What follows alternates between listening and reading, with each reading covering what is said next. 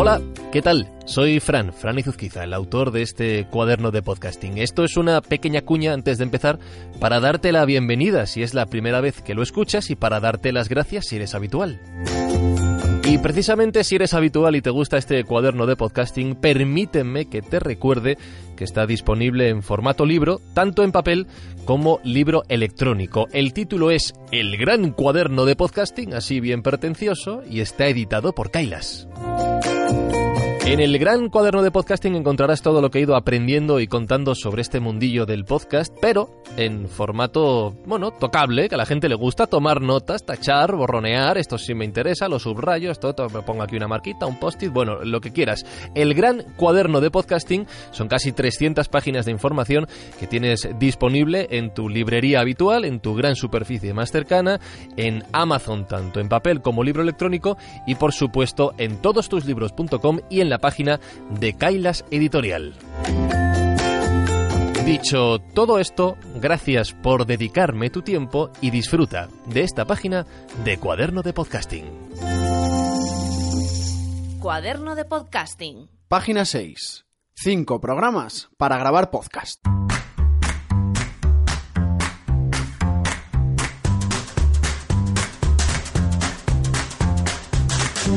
Lo tenemos ya prácticamente todo listo. Sabemos de qué queremos hablar en nuestro podcast y con quién lo vamos a hacer.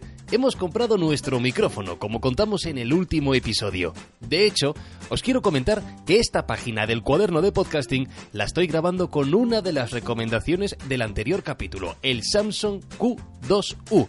Hay que aprender de los que saben mucho. En esta nueva página del cuaderno he querido recopilar 5 softwares para grabar y editar tu podcast, con opciones tanto para Windows como para Mac y también para Linux. Una de las mejores cosas del podcasting es que el tratamiento de audio no requiere un ordenador ultrapotente para poder trabajar con soltura, así que esa computadora con la que habitualmente trabajas o navegas por internet seguramente te sirva para arrancar tu nuevo podcast. Vamos a ello.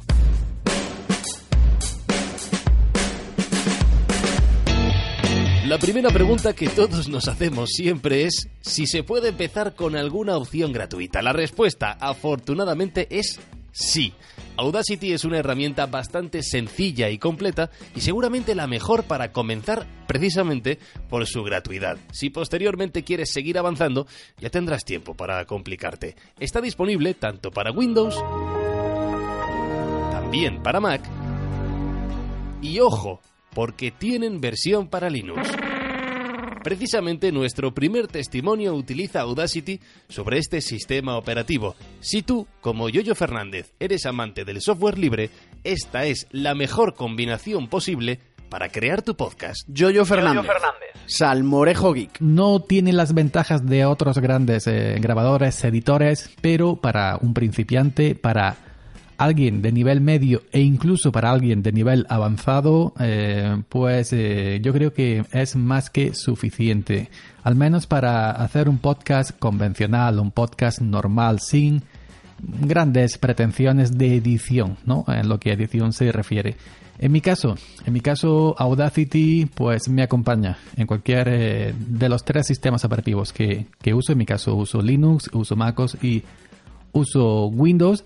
Y yo creo, siendo sincero, que si tuviera que poner en una balanza motivos por el cual lo uso, eh, más sería por ser software libre. Algo muy importante para la gente que nos movemos en, en este mundillo, que aunque yo me mueva también en otros mundos, este mundillo pesa mucho para mí. La verdad es que Audacity es bastante completo, sobre todo para ser gratuito. Tienes una buena batería de efectos y modificadores del sonido, la capacidad de editar en multipista y funciona todo bastante bien. De hecho, os contaré que yo he visto alguna emisora de ámbito nacional en la que trabajaban con este software. No sé si era porque les resultaba útil, por no gastarse dinero, o por una mezcla de las dos, supongo. Bueno, en fin, hablando de software gratuito...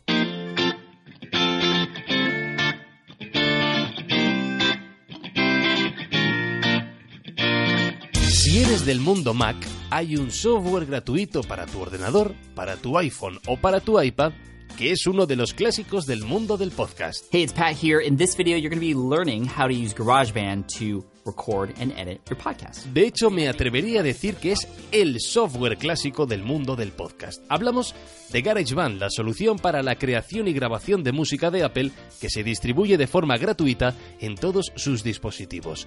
Siendo el podcast un fenómeno surgido del mundo anglosajón, especialmente en Estados Unidos, y siendo Apple una marca muy vendida en este país y con un fuerte enlace con el podcasting a través de iTunes, era lógico que la gente comenzara a usar este programa para grabar sonido, porque ya venía en sus ordenadores. Y así ha sido durante muchos años. Pero GarageBand presenta dos problemas. El primero, que es un programa pensado realmente para la creación y grabación de música. Y el segundo, que sus funciones específicas para podcasting desaparecieron del mapa en su versión 10, hace unos años. Es una de esas cosas raras de Apple con el mundo del podcast. A veces nos quieren mucho y a veces nos hacen de lado. ¿Qué se le va a hacer?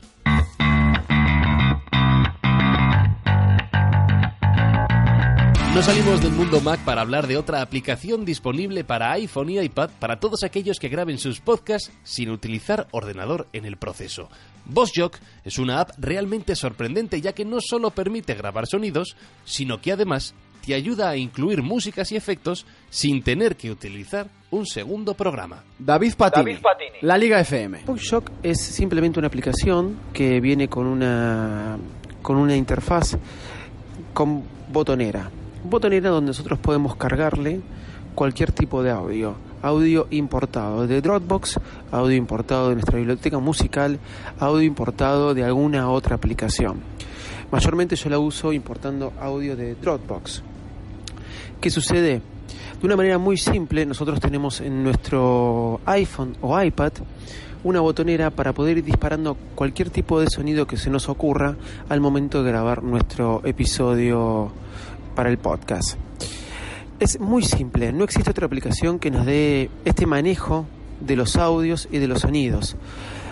Pero al mismo tiempo digo que tiene cosas negativas, como por ejemplo la no actualización de la aplicación. ¿Por qué la gente que hace Boxshock no la actualiza? No lo sé.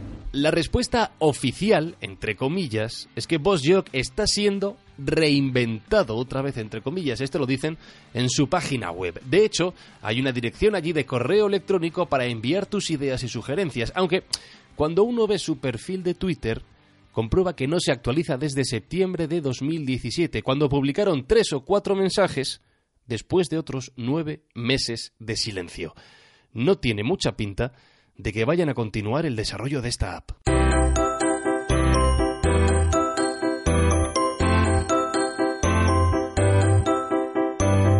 Y es una verdadera lástima porque la idea de BossJock es realmente buena. Actualización de diciembre de 2018. Te pasaste de listo, Izuzquiza. Los desarrolladores de BossJock han lanzado un nuevo software que continúa el camino de este. Se llama Backpack Studio. Así que si os interesa BossJock, ahora podéis utilizar esta opción. Y a juzgar por lo que nos cuenta David, el resultado de grabar y reproducir sonidos con esta aplicación es también bastante positivo. Tengo todas ya mis sonidos precargados en la aplicación, no se borran, no se desconfiguran. Tengo la apertura del programa, las cuñas de la liga para lanzar antes de comenzar a grabar y algún que otro efecto de sonido. La aplicación para el iPhone viene con 8 lugares o 6 si mal no recuerdo, pero uno puede eh, poner más botones, 8 o 16 botones. ¿Por qué es bueno esto? Bueno, es bueno porque solamente con tocarlo uno ya automáticamente se reproduce el sonido. Y lo bueno que también es que tiene un auto fade. Automáticamente, si uno está reproduciendo un sonido, al hablar se baja la música o el sonido y sobresale la voz. Todo solucionado para que la grabación del episodio sea de manera fácil, sencilla y con una interfaz muy amigable. Hay dos versiones de la aplicación en la tienda de iTunes. Una versión completa por 9,99 y también Boss Jock Junior, la aplicación gratuita con menos funciones que su hermana mayor. Siempre es buena idea probar la opción gratis para luego dar el salto a la de pago, aunque sería bueno que llegase por fin una actualización para solventar ciertos problemas de compatibilidad con las nuevas versiones del sistema operativo iOS.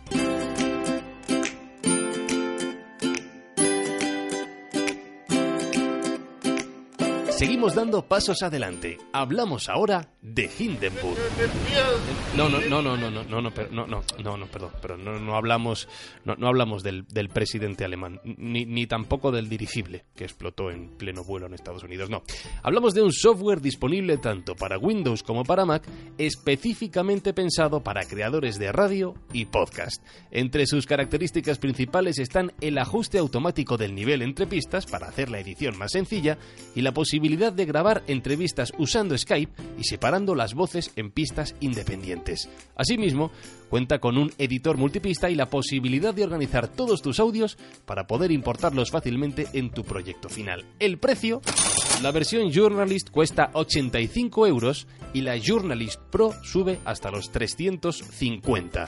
Ofrecen también una prueba gratuita de ambas opciones durante un mes y una app de grabación y edición básica para ellos por 29,99. Vamos aumentando el presupuesto.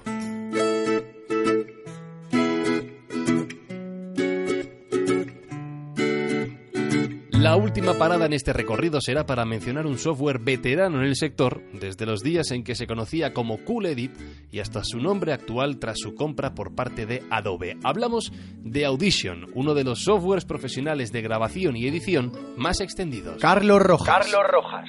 Upcast. Gran parte de los, de los que formamos parte de, de Appcast trabajamos en radio y por tanto conocemos mucho estos, estos tipos de programas y a- la verdad es que Adobe Audition es uno de los que más eh, características y más experiencias ¿no? nos ofrece porque es muy completo. Eh, la edición multipista la verdad es que es de gran calidad, así como la, la edición espectral. Otros programas, es verdad que sí que los efectos quizás son al mismo nivel o mejores que los de, que los de Adobe Audition, pero también son muy de muy buena calidad los de los de Adobe Audition y sobre todo la calidad del sonido, ¿no? Por cómo queda nosotros una de las características que, que caracterizan a Appcast de otras plataformas de podcasting es que tiene de las mejores calidades de sonido de internet, ¿no? Por tanto, eh, nosotros cuidamos mucho este aspecto y por tanto Adobe Audition es una pieza fundamental para hacerlo. Tengo que decir que Audition es el software que yo utilizo desde hace años, desde los días de Cool Edit. Y ciertamente, como dice Carlos, una vez que uno se acostumbra a utilizarlo, ya cuesta cambiarlo por otro. Tiene una buena batería de efectos y opciones para editar audio y su editor multipista es realmente cómodo. Eso sí, el precio es uno de los temas importantes. Desde que Adobe lanzó su suite Creative Cloud, con material y espacio de almacenamiento en la nube y la actualización automática de cada programa a su versión más reciente, Adobe Audition, como el resto de sus programas, no se vende, sino que se alquila, por decirlo de alguna manera, por 24 euros al mes.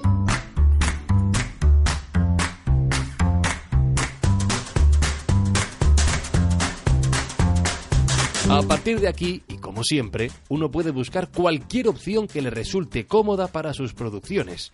Hay quien utiliza cualquier solución de grabación y edición que venga incluida en sus dispositivos, o quien prefiere usar software de producción musical del estilo Logic Pro. También hay soluciones de grabación y edición en la nube, como Auphonic, una alternativa francamente interesante. Pero con los nombres que hemos mencionado en esta página del cuaderno de podcasting, hay alternativas más que suficientes para comenzar. Y como siempre te recuerdo que tus comentarios, tus apuntes, tus sugerencias, tus ideas, lo que quieras, todo es más que bienvenido en este cuaderno de podcasting. Puedes enviarlas a través de Twitter, mi usuario es arroba izuzquiza, arroba izuzquiza, o en un email a hola arroba franciscoizuzquiza.com. Querido cuaderno de podcasting, hasta la próxima página. Y en el próximo episodio, El próximo capítulo de este cuaderno de podcasting va a ir dedicado a las opciones que tenemos a la hora de alojar nuestro podcast en Internet. ¿Qué plataformas tenemos a nuestra disposición? ¿Cuáles son gratuitas? ¿Cuáles son de pago? ¿Y cuál es la mejor de ellas? Otra pregunta, ¿es lo mismo alojar un podcast que distribuirlo? Todo esto en el próximo cuaderno de podcasting. Es hora de lanzar nuestras ideas a volar en Internet.